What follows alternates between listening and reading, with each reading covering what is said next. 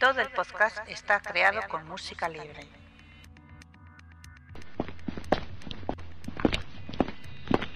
Está usted entrando en una zona restringida. Por favor, identifíquese. Identificación confirmada. Ya puede acceder a toda la información sobre el mejor agente secreto.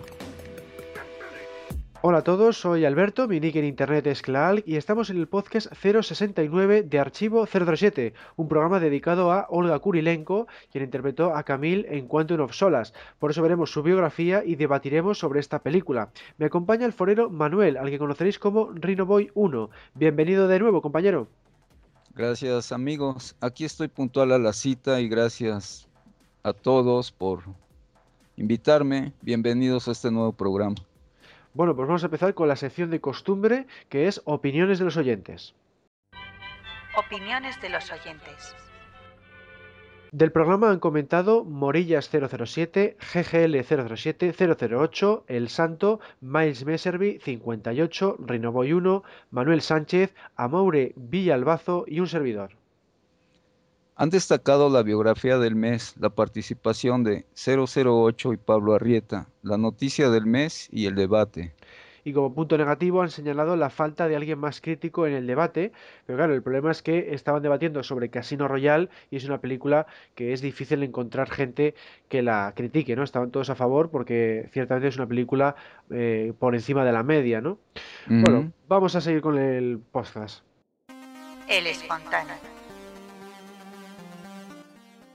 El elegido de este mes ha sido Facundo Pignanelli de Twitter. Este ha sido su comentario.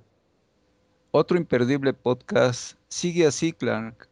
Bueno, pues gracias Facundo por visitar nuestro Twitter y me gusta ver que hay gente que está escuchando también mis podcasts temáticos y que, está, que les está gustando, porque es un, es un trabajo también el, el elaborar esta información y luego montar las grabaciones. Y nada, pues espero que, sigáis visitando nuestra web en archivo037.com. Tenemos el foro en www.archivo037.com barra foros y tenemos sitios en Twitter y Google Plus, además de Facebook. Cualquier comentario que pongáis en estas webs podrán aparecer en esta sección del espontáneo. Seguimos con el programa. Has seleccionado las noticias del mes. Sean Connery ha sido declarado exento de culpa en el caso Goldfinger pero no así su esposa Micheline. El asunto tenía que ver con presuntas irregularidades cometidas en su casa de Marbella. Me alegro que Connery haya salido exento de esto. La verdad, a esa edad y con ese trajín de vida que he llevado, es justo que tenga tranquilidad. Mm. Pues sí, oye, yo también me alegro de que no, de que al final no haya tenido culpa en ese asunto de Marbella y, lo curioso del caso es que haya sido su esposa al final la que, la que vaya a tener más problemas. Bueno, a ver, a ver qué queda la cosa. Luego pasamos a, un ex reportero de diarios sensacionalistas declaró que espiaba habitualmente las conversaciones telefónicas del actor Daniel Craig. Dan Evans se declaró culpable de espionaje telefónico cuando era reportero de los tabloides News of the World y Sunday Mirror.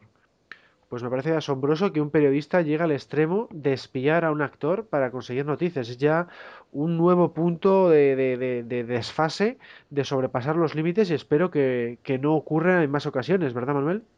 Sí, sí, el espionaje a, gente famosa siempre ha existido, nada más que en menor, en menor dimensión, ahora sobre todo con gente que ha destacado. El champán Bollinger, que ha bebido 007 en muchas de sus películas, se va a distribuir en Galicia gracias a la empresa de Girona Claire Devin. Pues qué bueno que se, se siga haciendo famoso esta, esta bebida tan, tan exquisita. ¿Sí la has probado, Clark? No, la verdad es que el champán no, es de mis bebidas favoritas precisamente. Y el Bollinger, pues claro, es una botella muy muy cara que, que, pocos de nosotros podemos disfrutar de ella. Pero bueno, por lo menos está esa opción por si algún día nos queremos dar el capricho. Luego, en cuanto a la exhibición Bonnie Motion, eh, que ya sabéis que estuvo en Inglaterra dos años consecutivos, pues ahora se va a trasladar al Museo de Cine de Londres el 21 de marzo. Como novedad, contará con el modelo a escala un tercio del helicóptero Augusta Westland AW101 utilizado en el rodaje de Skyfall. Para más información podéis visitar la web www.londonfilmmuseum.com.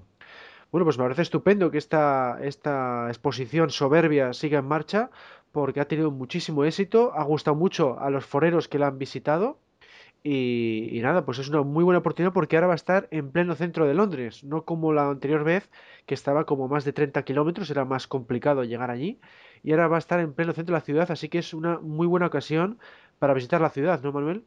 Sí, sí, claro. Y, siempre que se exhiba algo de James Bond es atracción, atracción para todos. Y el que tenga la oportunidad de visitar, enhorabuena. Bueno, pues les comento que John Travolta afirma que quiere interpretar a un villano Bond y de hecho ya he hablado con Bárbara Broccoli. La productora le, le ha encantado la idea. A mí en lo personal este señor no, no me atrae mucho, pero pues este, como la saga es un escaparate donde quien entra brilla intensamente. Travolta nada tonto se quiere apuntar. ¿Qué opinas, Clark? Pues sí, lo que quiere es eso, ¿no? El, apuntar eh, eh, pues otro punto más a su carrera. Y claro, de, Villano Bond pues le daría una fama todavía mayor de la que ya tiene. A mí personalmente, bueno, no es un actor que me desagrade. Me gustó cuando hizo de villano, por ejemplo, en Broken Arrow. Y bueno, pues podría hacer un papel así, ¿no? Ligeramente eh, desquiciado, ¿no? Casi loco. Y bueno, igual, igual para Bond podría, podría venir bien. Yo creo que podría llegar a hacer una buena interpretación porque tiene bastante experiencia en el papel de, villano. Yo creo que hay mejores actores, ¿eh? Hombre, que puede haber, puede haber mejores, pero yo simplemente digo eso, que no le veo tan mal para villano porque tiene experiencia y además podría hacer un buen papel en escenas de acción. ¿Eh? Entonces, bueno, a ver, a ver en qué queda la cosa, porque este tipo de rumores normalmente luego no se cumple porque eh, suele salir mm, demasiado pronto, ¿no? Bueno, vamos ahora con los spoilers del mes sobre Bomb 24. Spoiler, spoiler, spoiler, alerta spoiler. Ralph Fiennes, alias M, ha declarado que Bomb 24 comenzará a rodarse en octubre. Bueno, pues de momento parece que se cumple el calendario porque claro, como quieren estrenar a finales de 2015, pues claro, evidentemente tienen que empezar a rodar en esas fechas y bueno, pues me gusta saber que, que el proyecto va en marcha, ¿no, Manuel? Claro, todos los fans esperamos con muchas ansias esta nueva película y si ya se va afinando, encantados. Roger Dickens, el director de fotografía de Skyfall, ha revelado que no trabajará en Bond 24. Es una lástima ya que la fotografía de esta película es algo de lo más destacable. ¿Qué opinas, Clark? Hombre, a mí personalmente, yo soy de los pocos que no le ha gustado la fotografía de Skyfall. Me ha parecido una película oh. demasiado oscura para mi gusto. Se ve, algunas escenas que, no se apreciaba muy bien eh, lo que estaba ocurriendo por ejemplo, la pelea contra Patrice, entre Bono y Patrice, me parece demasiado oscura. Pero bueno, eh, no creo que influya demasiado porque hay muchos directores de fotografía de calidad y seguro que Barbara Broccoli y Michael H. Wilson contratan a, uno similar, ¿no? Sí. Bueno, pues seguimos con el programa. Premiados por TNS Fanpage Awards. Reconocidos por Cinemanía. Entrevistados por IP Mark nominados al Oscar a la mejor web. Bueno, tampoco te pases que esa categoría no existe. bueno, pero si existiera seguro que la ganábamos. No lo olvides. Entra en www.archivo007.com, la mejor web del mejor agente secreto. La novedad más relevante no se corresponde con el pasado mes de febrero, sino más bien con marzo, porque el próximo día 7 vamos a estrenar una nueva versión del foro. En él encontraréis un buen número de actualizaciones que le harán mucho más cómodo y manejable. Por ejemplo, las imágenes se van a ajustar al ancho de la pantalla automáticamente, va a haber un botón de editar, que es algo que llevábamos pidiendo desde hace bastante tiempo, y también vamos a poder poner spoilers ocultos con botón de mostrar. Y estos son solo algunos de los muchos añadidos que vamos a tener. Os recordamos que el foro se encuentra en la dirección www.archivo007.com barra foros. Por otro lado, la segunda Convención Nacional de Archivo 007 ya está en marcha. Hemos publicado una encuesta para que decidan qué fecha les viene mejor a elegir entre junio, julio y agosto. Eso sí, les rogamos que voten únicamente si tienen ganas, claras intenciones de acudir al evento tendrán lugar en el mismo lugar que el año pasado, en el Hotel NH Embajada de Madrid, pero contará con nuevas actividades que iremos descubriendo en los próximos meses. En cuanto a las novedades de la propia página, hemos añadido 13 nuevos documentos a nuestra biblioteca. En concreto, se trata de Chitty Chitty Bang Bang, el cuento infantil de Ian Fleming. Abakun Zahov contra 07, una novela de espionaje de Andrei Guliaski en la que veremos a James Bond como villano. Las novelizaciones de Christopher Wood de La espía que me amó y Moonraker. Las novelas de John Garner, Operación Rompehielos, Misión de Honor, Nadie vive eternamente, Muerte en Hong Kong y Scorpius. Modesty Blazy de Peter O'Donnell. Y luego la primera novela oficial, El coronel San, escrita por Robert Markham. Biografía autorizada de 007 y otros, obra de varios autores. Además publicamos la novelización entre comillas de James Bond contra Goldfinger, editada por la revista Fotogramas en su número 839 de noviembre de 1964, antes del estreno de la película en España. Consistió en una página y media en la que se mezclaban la novela y la película, pero tiene bastantes errores, junto con varias imágenes del film. Hemos añadido dos nuevos errores a Desde Rusia con Amor y Moonraker. Los puedes encontrar en el apartado Top Secret de cada una de estas películas. Hemos agregado también un artículo de José Luis García en el que da a conocer su opinión sobre 007. Aquí mi compañero Clark ha publicado un nuevo podcast temático. Cuéntanos, Clark. Bueno, pues se trata del podcast número 48, se titula Bon 11, y en él lo que hago es descubrir cómo iba a haber sido la película Moonraker. Analizo el borrador que había de, de, la historia, y por ejemplo había una escena que desapareció por completo, en la que Bond utilizaba un jetpack en la persecución de Venecia. Entonces, si queréis descubrir este tipo de detalles, pues podéis acudir al menú superior, otros medios, audio, podcast temático, y escuchar este MP3. Por otro lado, nuestro compañero Javier, alias Aficionadillo, ha publicado un artículo sobre la acuarofilia en la saga.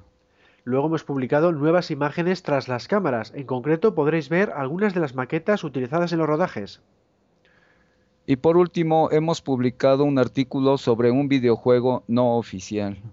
Bueno, pues antes de pasar a ver la biografía de Olga Kurilenko, hay que dar las gracias a nuestro compañero Eduardo, al que conoceréis en el foro como Ebardo, porque muchos de estos contenidos han sido proporcionados por él.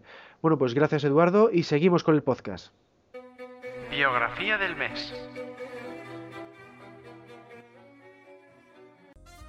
Olga Kostiantinivna Kurilenko, más conocida como Olga Kurilenko, es una modelo y actriz franco-ucraniana nacida el 14 de noviembre de 1979 en Berdiansk, en la República Socialista Soviética de Ucrania.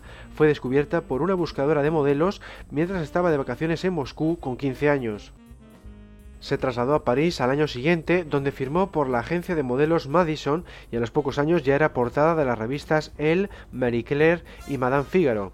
En 2001 obtuvo la nacionalidad francesa tras su matrimonio con el fotógrafo de moda francés Cédric Van Moll. Comienza su carrera filmográfica en Francia en 2005. Recibió el certificado de Excellent Award en el Brooklyn Film Festival de 2006 por su actuación en Le Noir de la realizadora francesa Diane Bertrand. También actuó en la película colectiva Paris Gement, concretamente en el episodio de Elijabut. En 2007, Kurilenko actuó en Hitman junto a Timothy Olyphant, la adaptación de un popular videojuego sobre un sicario. Al año siguiente volvió a trabajar en una película basada en un juego, Max Payne, protagonizada por Mark Wahlberg, pero cuando adquiere la fama internacional es con su papel de chica Bond en la película de 007 Quantum of Solace, en 2008. En 2011 protagonizó en Ucrania la película Land of Oblivion de la realizadora franco-israelí Michelle Boganim. La película es una de las primeras cintas de ficción sobre la catástrofe de Chernobyl, 25 años después de la explosión de la central nuclear. El mismo año protagonizó también la película de Terrence Malick To the Wonder, junto con Ben Affleck, Javier Bardem y Rachel McAdams. En 2012 y 2013 trabajó en la serie Magic City. También se la vio con Tom Cruise en la superproducción Oblivion. Su último trabajo hasta la fecha ha sido en la película Vampire Academy. Ha sido estrenada en enero de 2014, pero llegará aquí a España en mayo.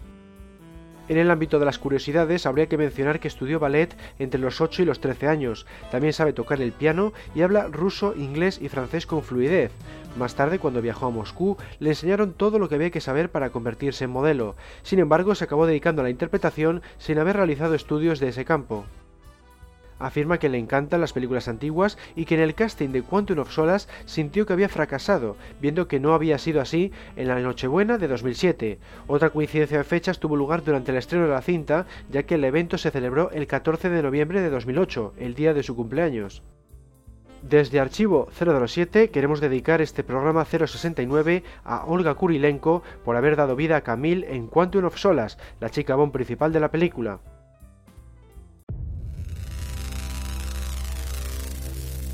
Aviso. Peligro inminente. El debate comenzará en 3, 2, 1. En 2008 se estrenó Quantum of Solace, la segunda película de Daniel Craig. Esa va a ser la cinta sobre la que vamos a hablar en el debate que sigue, pero antes vamos a dar la bienvenida a Javier, al que conoceréis como Breogán en el foro y que debuta en el programa. Bienvenido al podcast. Gracias. Eh, hola Alberto, hola Manuel. Estoy encantado de estar con vosotros. Hola. Y, Mm. y quería también saludar a los compañeros del foro, en especial a Arancha, que tenía que haber compartido con ella el debate de alta tensión. No pudo ser así. Pues un saludo para ella también. Bueno, pues dinos, Javier, ¿qué es para ti lo mejor de esta entrega? Pues ante todo, el tono realista. Yo lo prefiero eh, a un tono excesivamente humorístico, fantasioso, como podemos ver, por ejemplo, Moonraker o Muere otro día. Independientemente del resultado final de la película, si comienzan planteándola desde un aspecto realista, eso es lo que más me gusta. ¿Y qué, qué te parece a ti, eh, Manuel? Eh, lo mejor, lo lo mejor mejor. de esta entrega. mm, bueno, son dos cosas. Eh, la primera son los efectos especiales y pues me causa mucha admiración ver cómo cada día estos efectos son más reales. Como el del avión que se escapa, en- cuando escapa Bond con Camille, son atacados por un avión caza y un helicóptero en vertical, si lo recuerdan. Ujú. Sí, Y sí. bueno, e- e- esos efectos son realmente creíbles, ¿eh? Muy bien hechos. La segunda cosa es la actuación de Daniel Craig. Estoy seguro que de haber dado de otro guion, él lo haría muy bien, como lo demostró en Skyfall. Ujú. Eh, yo creo que en general todo el reparto, si le hubiesen dado otro guion, es un reparto solvente y lo Hmm. hubiese, lo hubiese defendido bien. Sí, la verdad es que el reparto siempre, bueno, en casi todas las películas hay excepciones, pero bueno, casi todas las películas tienen repartos bastante buenos y aquí pues está, estaba bastante bien. Pero sí, lo que más puede fallar es el, el guion, como hablaremos después. Y nada, a mí lo que más me ha gustado, por destacar un punto, pues a mí lo que más me gusta es la acción, porque es una acción que se aproxima más a, a la fantasía que yo busco en esta saga, ¿eh? y por eso pues tenemos persecución de coches, tenemos persecución de aviones, hay lanchas, entonces eso es lo que más, lo que más disfruto de esta entrega, por encima de los demás elementos, es eh, las escenas de acción. Bueno, y en cuanto a lo peor de Quantum of Solace, ¿qué sería para ti lo peor, Javier?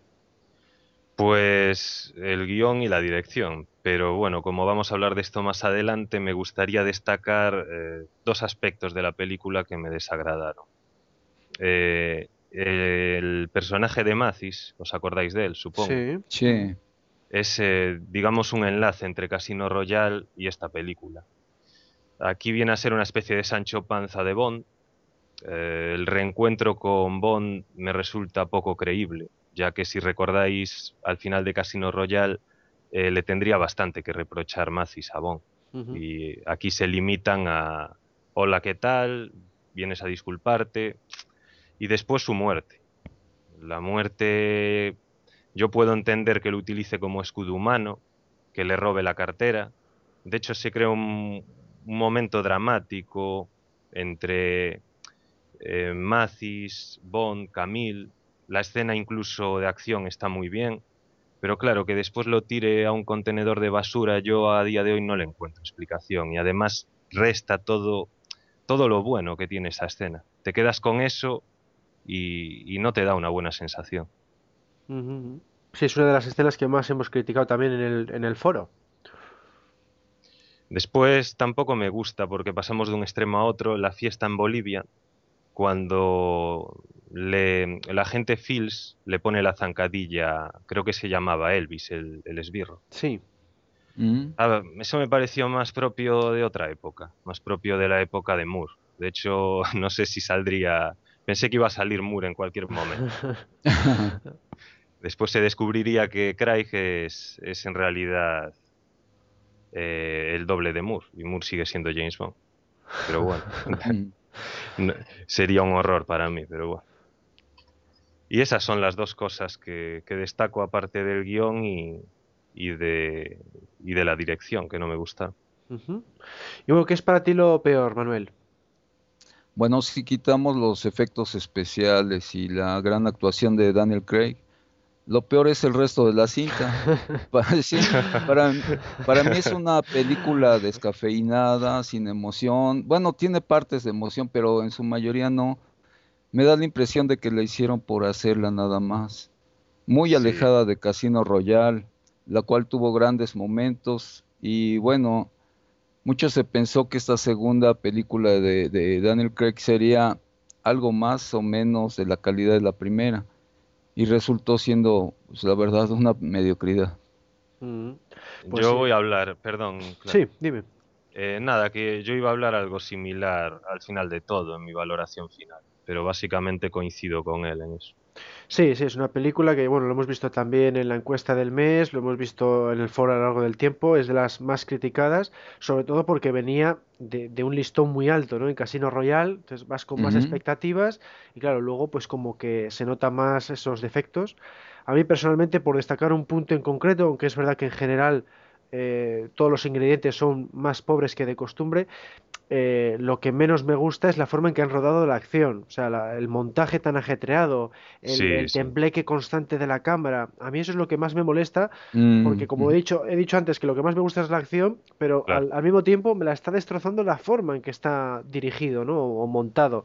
Entonces eso es lo que menos, menos me gustó porque me recordaba al caso Bourne, que el caso Sí. Bourne es una de las cosas que no me gustan de esas películas, que está muy bien el argumento, pero la acción está filmada tan, tan mareante que no la disfrutas, ¿no? No la disfrutas como debería ser. Y, y ese es el, el mayor problema que tengo yo con, con Quantum of Solace. Y bueno, ahora pues, hablando del, del guion, que es una de las cosas que más han criticado de esta entrega, porque se centra mucho en la acción y la trama pues no está muy bien explicada. eh, ¿qué, opináis de- del guion, Javier? Bueno, yo el guion, debo reconocer que los diez primeros eh, minutos de la película a mí me enganchan. Eh, la persecución en coche es impresionante, es una escena precréditos muy buena. Después el interrogatorio a Mr. White me gusta mucho también. Pero después todo esto se diluye. Las escenas de acción son demasiadas para mí y la calidad es decreciente. Y me explico, en este sentido, yo comparo mucho la escena precréditos con la persecución de coches para mí bien rodada, con la escena del avión cuando se tiran del avión. Cuando se tiran del avión me parece poco creíble. De hecho la comparo con Moonraker, que es del 78. No, es del 79, rodada en el 78.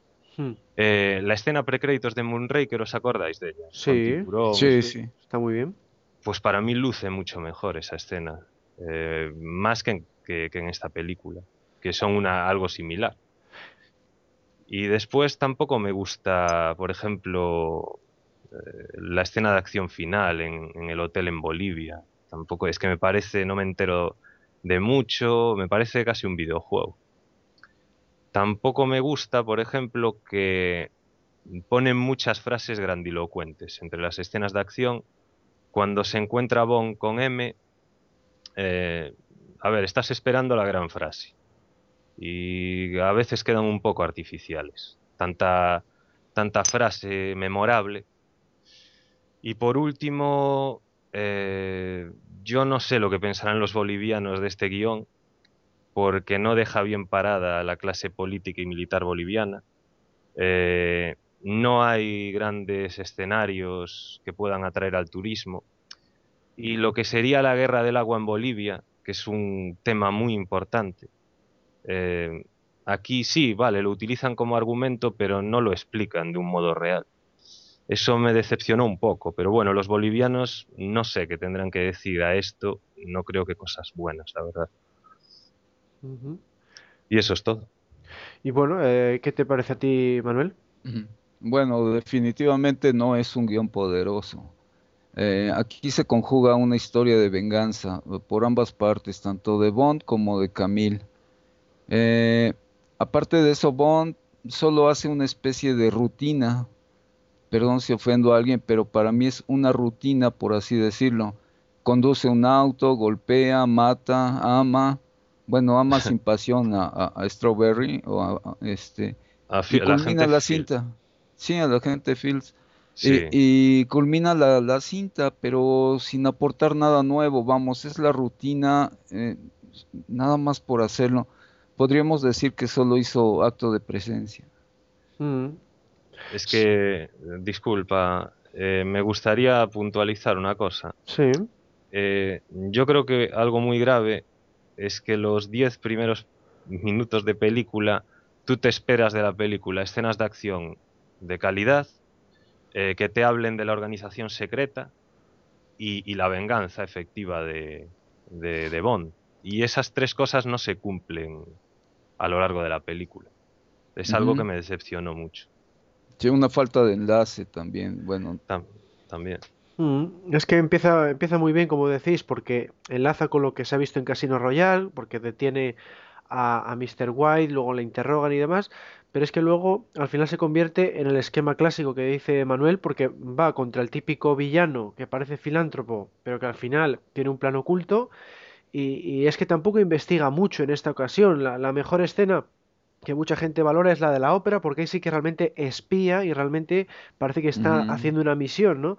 Pero el resto, como que le faltan fuerza al, al resto de escenas, y a mí personalmente, pues es un poco lo que más me decepciona del guion, y el hecho de que, de que acabe con, con Yusef, que es el, el novio de Vesper, ¿no? El novio falso de Vesper, lo, Sí. lo, lo despacha ya al final de la cinta. A mí me hubiera gustado que hubiera sido más a, a- a mitad de la cinta, por ejemplo, de tal forma que luego acabe con el jefe de Quantum en el desenlace, ¿no? Entonces igual Claro, hubiera dado claro. más juego y dices, pues mira, se ha vengado del todo porque ha acabado con Yusef y ha acabado con Quantum. Pero es que eso es lo que esperas de esta película. eso es, esperas que el malo de la película no sea Dominic Green, sea el jefe de Quantum. exact- exactamente. Yo es lo que eché en falta en el planteamiento de, de- de esta película, que hubiera acabado, por ejemplo, con Dominic Green hasta mitad de la película. En mitad de la película eh, se encuentra ya con Yusef y digamos el último tercio, las escenas finales, la gran batalla final o, la pelea final contra el villano, pues podría haber sido el líder de Quantum y así ya pues cierras el, el tema este de Quantum y en Skyfall, como se ha visto, pues sigue con otra temática distinta. Pero ahora, a día de hoy, pues se nos ha quedado lo de Quantum en el aire, no se sabe si se seguirá en Bond 24 o, o si lo han dejado así, ya se verá con el tiempo, pero tiene toda la pinta de que lo van a dejar así y ha quedado un poquito mal. Y, sí, por eso.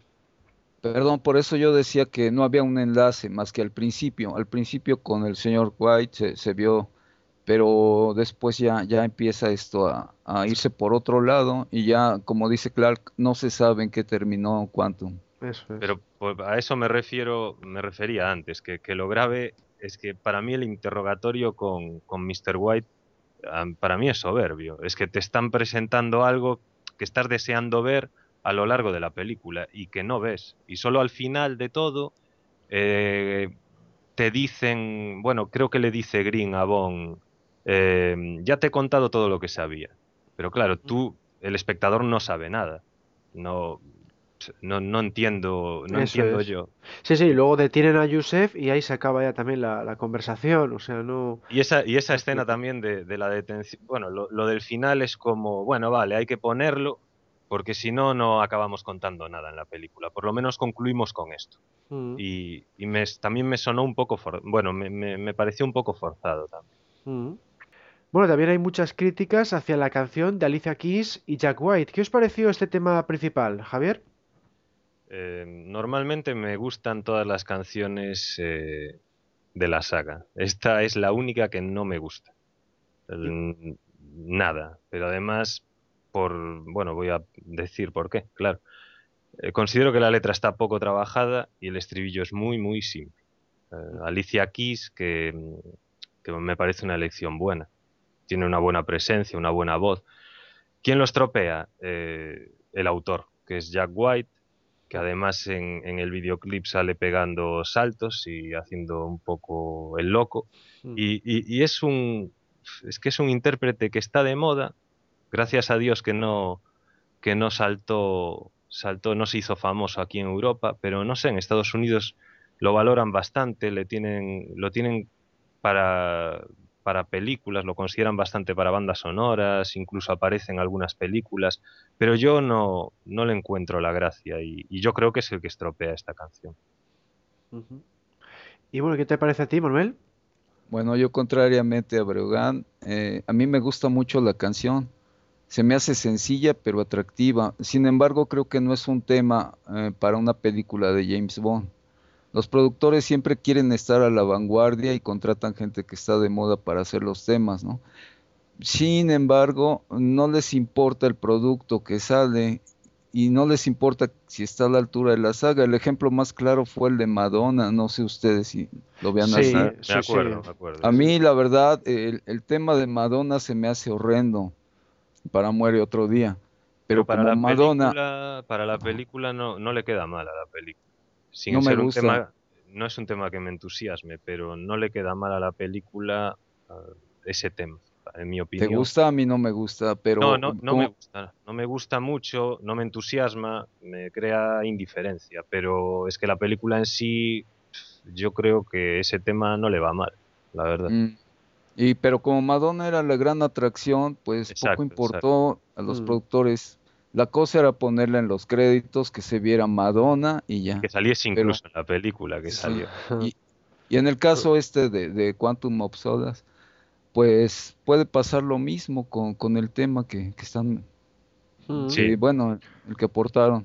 Yo iba a decir lo mismo, sí, que a mí la, la- como canción me gusta, la he escuchado bastante, porque bueno, a mí pues el género así pop en general me gusta eh, casi todo, pero como canción Bond pues no la veo, porque no tiene ese estilo que esperamos pues de esas trompetas apoteósicas de, de GoldenEye o Goldfinger eh, o Sí. Licencia para. Matar, ¿no? Le falta Exacto, ese exacto. corte clásico y Sí. claro, mm, es lo que, lo que habéis comentado, que los productores quieren irse tanto hacia la moda que va a llegar a un punto que nos van a meter una canción rap o, o un género ya estrambótico, porque, porque no, no puede ser. O sea, si el día de mañana se pone de moda el rap, va a haber canción pop tipo rap, pues no puede ser, tiene que haber unos límites. Eh, en pop siempre ha sido pues el pop y a lo mucho el rock, a lo mucho. Sí, Entonces, pues tiene que jugar con esos géneros, pero si se salen de ahí, pues mm, para mi gusto, pues queda, queda peor respecto a la película. Luego se con puede- Eminem, con Eminem, no. O Por Eminem ejemplo, cantando- imagínate, ¿no? Eminem Mm. cantando la, la canción de Bomb 24, pues sería un desastre Uf. seguro. Pero Oye, hay cosas peores, ¿eh? Hay cosas peores como el chavito ese Justin. Bieber. Ah, Tonterías así que digo, nada más falta que metan Pero- O, cosas. o reggaetón, que está también muy de moda. Uy, no, sí, horrible.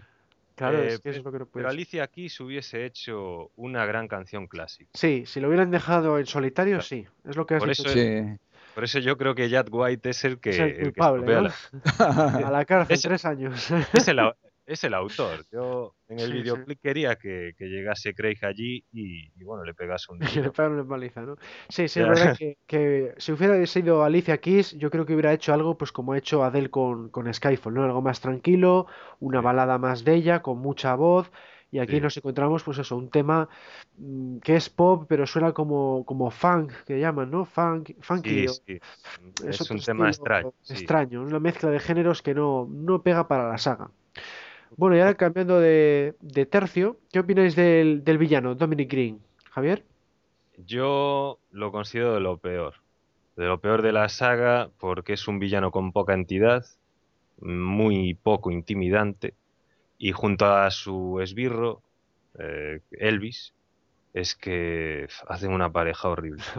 Si es que se puede considerar el esbirro, porque vamos, no hace nada. Uf. Es que no, exacto, Mm. es que es más bien un estorbo. Es un- no sé, ahí, bueno, por, Un secretario, un no sé.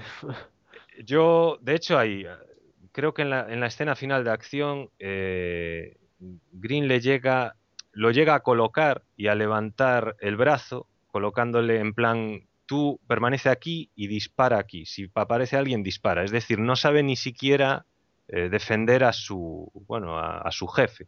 Me parece eso, ni siquiera, casi ni siquiera se considera un esbirro. Claro. Porque, por ej- Tú, por ejemplo, una película mala, como El hombre de la pistola de oro, le pones un buen villano, o Panorama para matar, con un Moore ya bastante mayor, le pones un buen villano y la película ganaría.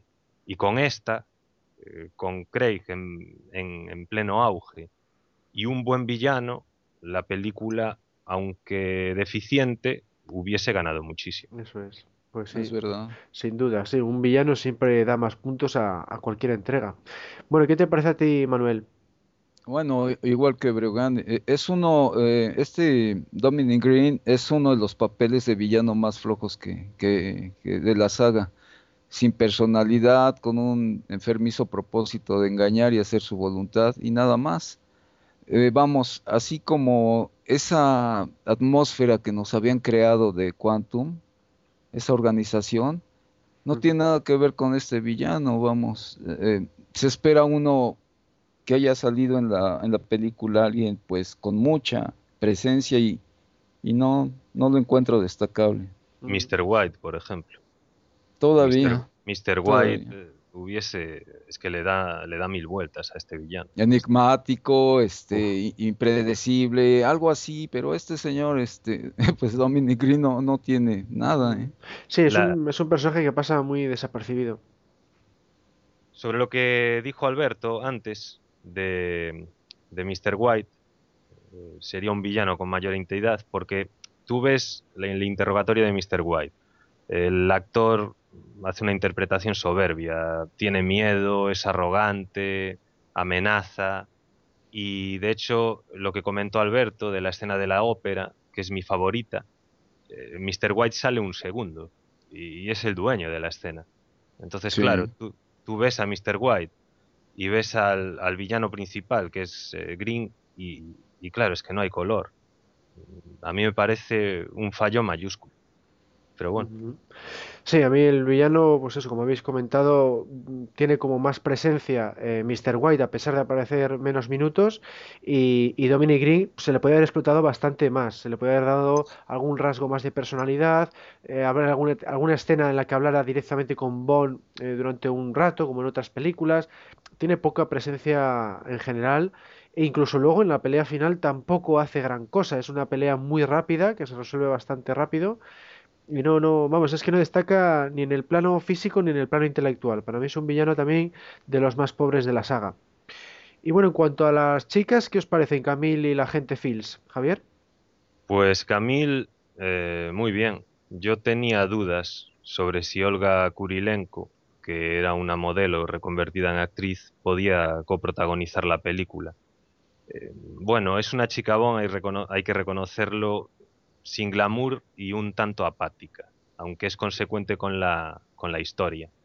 Eh, pero en general me, me gustó mucho, me gustó mucho y además eh, una de las escenas que más me gustan es al final cuando, cuando Bond le roba un beso a Camille y es la única relación física que tiene con ella. Me, me pareció una escena muy buena.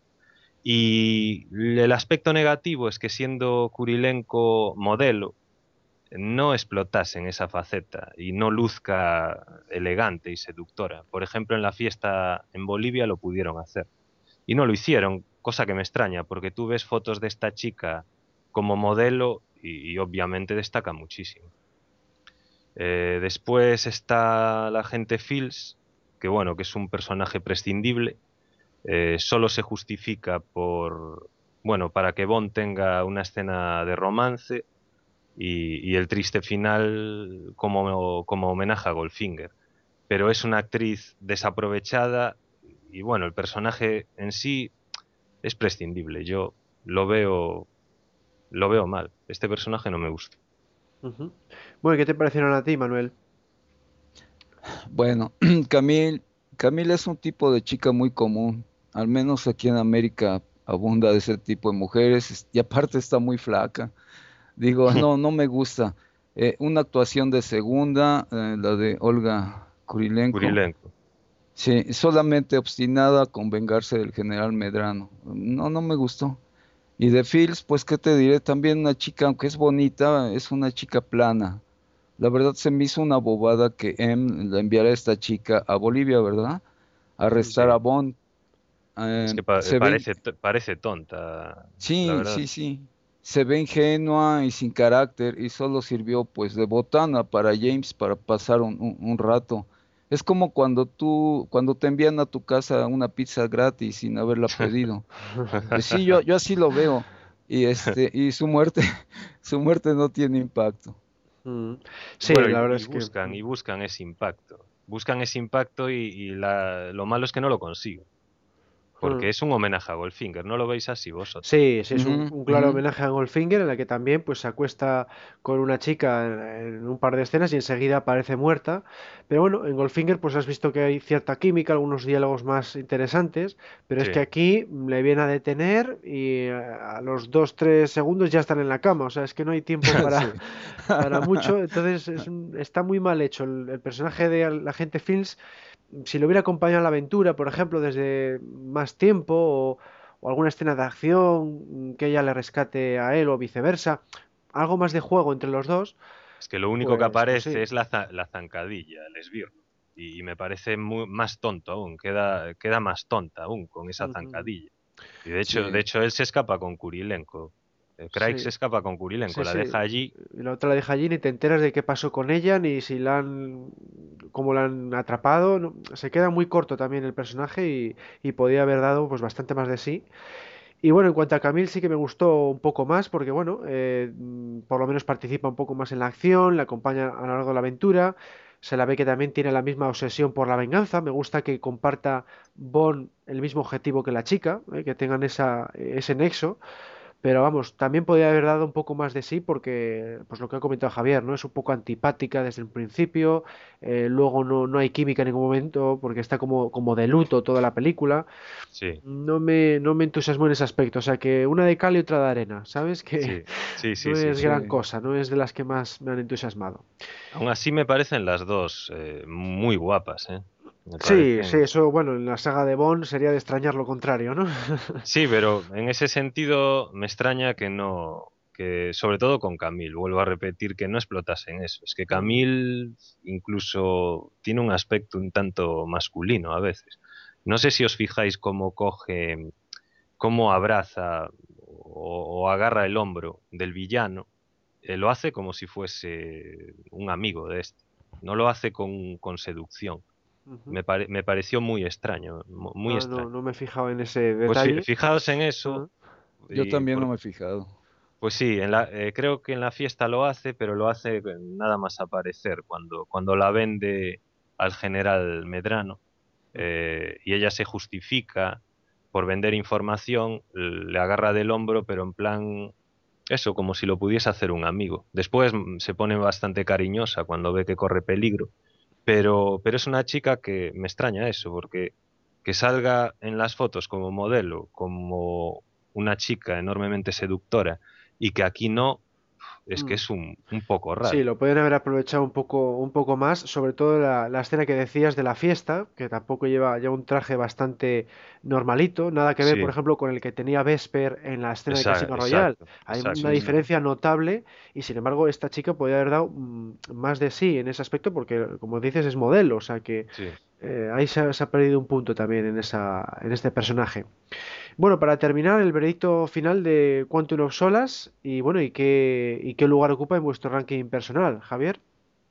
Bueno, yo creo que la película, mm, bueno, claro está que para mí fue muy decepcionante, porque yo esperaba que siguiesen una línea argumental como Casino Royale, no la siguen, y creo que no cumple las expectativas como secuela deudora de Casino Royale. Como película Bond, creo que es la menos identificable de la saga, porque quitas algunos elementos característicos de este mundo y sería una simple película de acción y no de las buenas precisamente. Eh, como película en sí, que ya habéis comentado, considero que está mal rodada, con un ritmo acelerado e incluso parece recortada en la sala de montaje. De hecho, siendo Foster su director, es muy decepcionante porque este hombre es el que eh, firma eh, obras de arte como Cometas en el cielo o Descubriendo nunca jamás y que presente esta película que parece más bien un producto mm, es bastante decepcionante. Vuelvo a repetir, es que decepcionante creo que es el calificativo para esta película. Después, lo más grave, y, y esto sí que, que lo recalco, es que creo que es una oportunidad perdida. Son seis años en la vida del Bond de, de Craig irrecuperables. Entre Casino Royale y Skyfall hay una laguna. Eh, esta película no la consigue llenar. En Casino Royale nos presentan un agente no, no, novato que nunca vimos hasta entonces. En Skyfall un agente veterano, me parece bien. Pero esa transición no la vemos, ni la vamos a ver nunca. Y esta película obviamente no te la muestra. Entonces, así pues, para calificarla en el ranking, la sitúo en el grupo de películas malas dentro de la saga. No ocupa el último lugar de mi lista eternamente reservado para Moonraker. y, y vistas la mayoría de películas de Moore, así como Diamantes para la Eternidad y Muere otro día, eh, le otorgo el triste honor de ser la quinta peor película de la saga. Bueno, Manuel, ¿tu opinión? Bueno, primero me gustó mucho esa opinión del vacío que dice Breugán entre Casino Royale y Skyfall. Muy Gracias. cierto, muy atinado. Gracias. Bueno, en mi ranking personal eh, está en el número 23, así de fácil.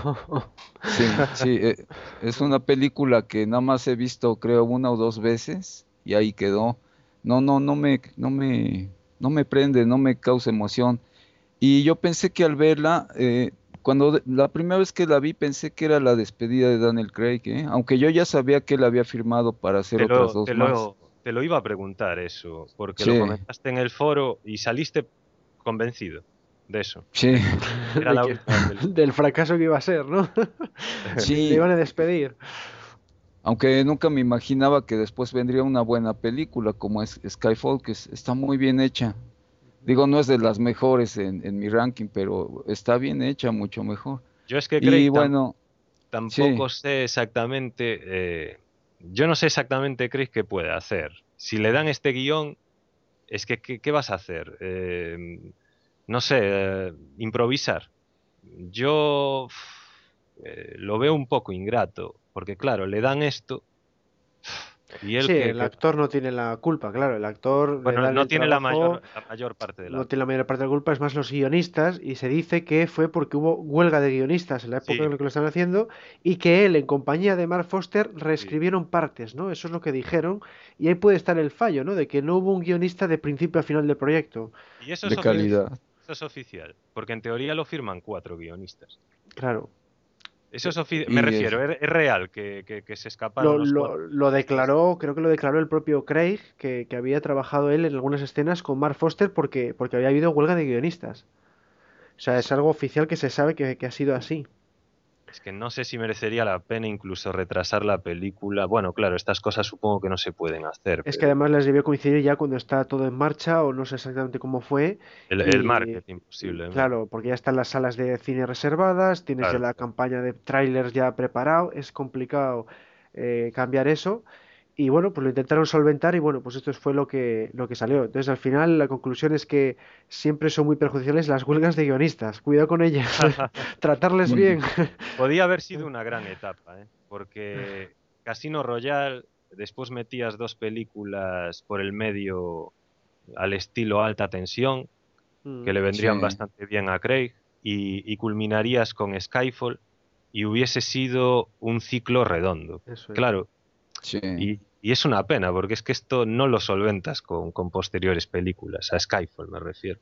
Esto está ahí y quedará ahí. Y ahí quedó, sí. Bueno, vamos a dejar terminar a Manuel, que tenía, que tenía algo más que decir. Bueno, ya nada más, Ah. eh, quería decir que esta ah, cinta es, ya lo habías es- dicho. Sí, este es el tipo de cintas que después de verla en, en el cine o en la casa, te levantas del asiento bostezando. Nada más, eh, sí, eh, no, no te trae nada nuevo ni nada, nada este relevante, entonces pues así la califico. Yo escuché una, una, una crítica, bueno, leí una crítica que la, la resumía en tres palabras, pim pam pum. Pues sí, también es bastante, bastante acertado. Bueno, en mi opinión, yo la coloco en el puesto número 21 de las 23, porque, bueno, a mí ya sabéis que no me gusta el estilo de Daniel Craig, me parece demasiado realista, demasiado crudo para lo que yo Sí. busco en este personaje. Yo soy Sí. más de- del estilo de Brosnan, ¿no? De esa fantasía, esa, esa elegancia. Y Sí. aquí, pues claro, pues tenemos a, a- a Craig que, que tiene ese, ese estilo, es más acorde con lo de las novelas, pero bueno, yo lo que busco es el estilo cinematográfico. Y bueno, pues por todo lo que hemos comentado, sobre todo la, el estilo mareante de filmación y el pobre argumento, pues, pues no me llama mucho. Lo que pasa es que me gusta un poquito más que Casino Royale y Skyfall en mi caso, porque Mm. yo no aguanto las escenas de tortura como es la de Casino Royale, ni tampoco me gusta verle mm, borracho completamente en Skyfall. Entonces, Sí. son cosas que hay gente que, pues, bueno, que lo acepta, no pasa nada, pero yo es que no puedo con eso, ¿no? No puedo ver a, a este héroe en esas, eh, en esas escenas. Sí, Yo también coincido con eso, Clark. Es Esas dos una- cosas. es sí. una, esa es mi opinión personal, vamos, que la etapa de. Craig no me entusiasma, pero bueno, Quantum la disfruto un poquito más porque Sí. tiene más acción, por lo menos, ¿no? Yo disfruto mucho, pues eso, con la persecución de lanchas, la persecución de coches, las peleas, entonces eso es lo que saco en claro y que no tiene escenas que yo considero negativas como son esas, ¿no? Porque aquí, dentro de lo que cabe, es un poquito más alegre o un poquito más satisfactorio para el personaje, ¿no? Esta, esta aventura. Sí. Bueno, pues vamos a terminar aquí, que si no se alarga mucho el, el debate. Mm. Entonces, nada, pues eh, gracias Javier por participar. Gracias a vosotros. Estoy encantado de, de compartir este programa con vosotros dos. Muchas gracias. Gracias igualmente. Pues nada, nos vemos en el foro, Javier, y seguimos con Nos el vemos. podcast. Vale, hasta luego.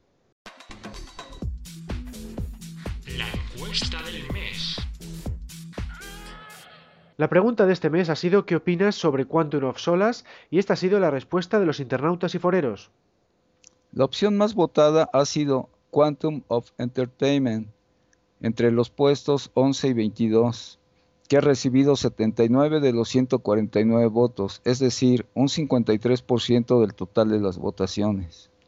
Luego, con 32 votos, nos encontramos con la opción Quantum of Quality, entre las 10 mejores, que supone el 21% de los votos. En tercer lugar, con 15 votos quedó la opción Quantum of Excellence, entre las 5 mejores, es el 10% de los votos. Luego, con 14 votos, es decir, el 9%, tenemos la opción Quantum of Frames, la peor de la saga. Y el comodín no se, no se titulaba ¿Cuánto sol hace? en castellano, ha recibido un total de 9 votos, lo que indica que es el 6% de los votantes no sabe o no contesta. Y por último, la opción Quantum of Art, la mejor de la saga, ha recibido un único voto, lo que viene a ser el 0,6%.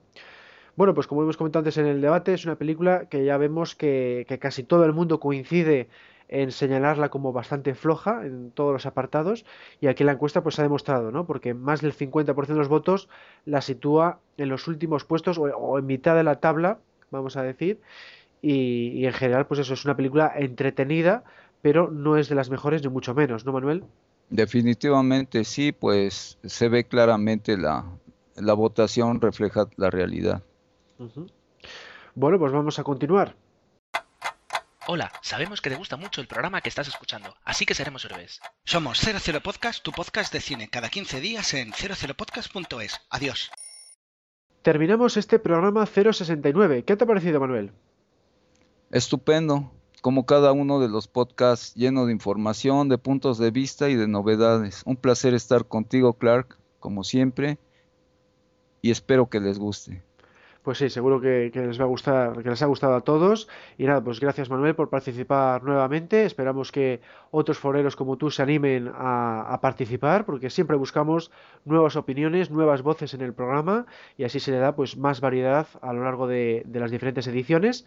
Y nada, pues os recordamos como siempre que estamos en archivo027.com, el foro lo tenéis en archivo027.com barra foros, y luego también tenemos redes sociales, estamos en Twitter, en Google Plus y en Facebook. Un saludo a todos y hasta la próxima. Cerrando sesión. Sesión cerrada. Que pase un buen día y tenga cuidado con cuánto. Está en todas partes.